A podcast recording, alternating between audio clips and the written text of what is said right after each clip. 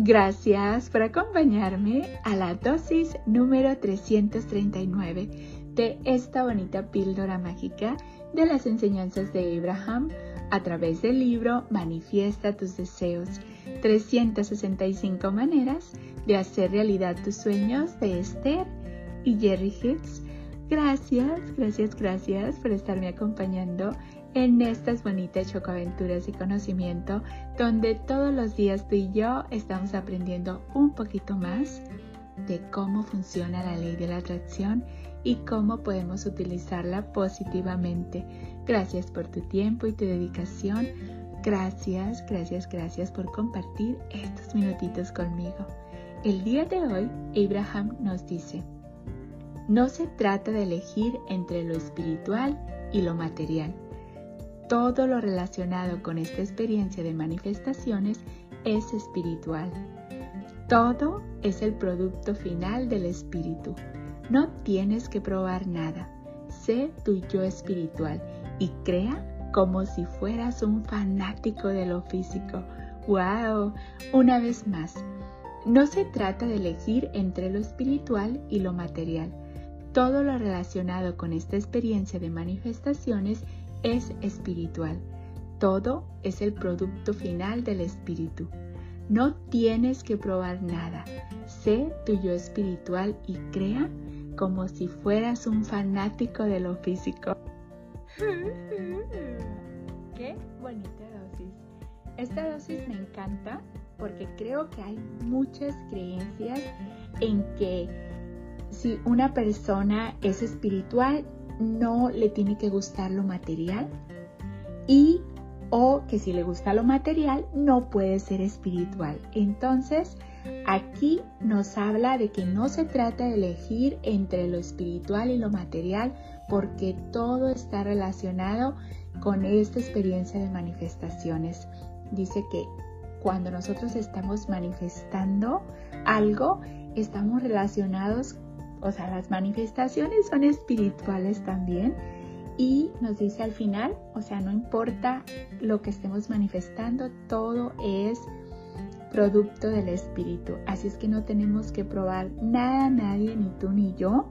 O sea, nos invita a crear como si fuéramos unos fanáticos de lo físico y eso me encanta.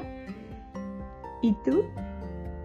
¿Tienes alguna creencia, alguna limitación entre que si eres espiritual no te tiene que gustar lo material o si te gusta lo material no puedes ser espiritual? Muy interesante.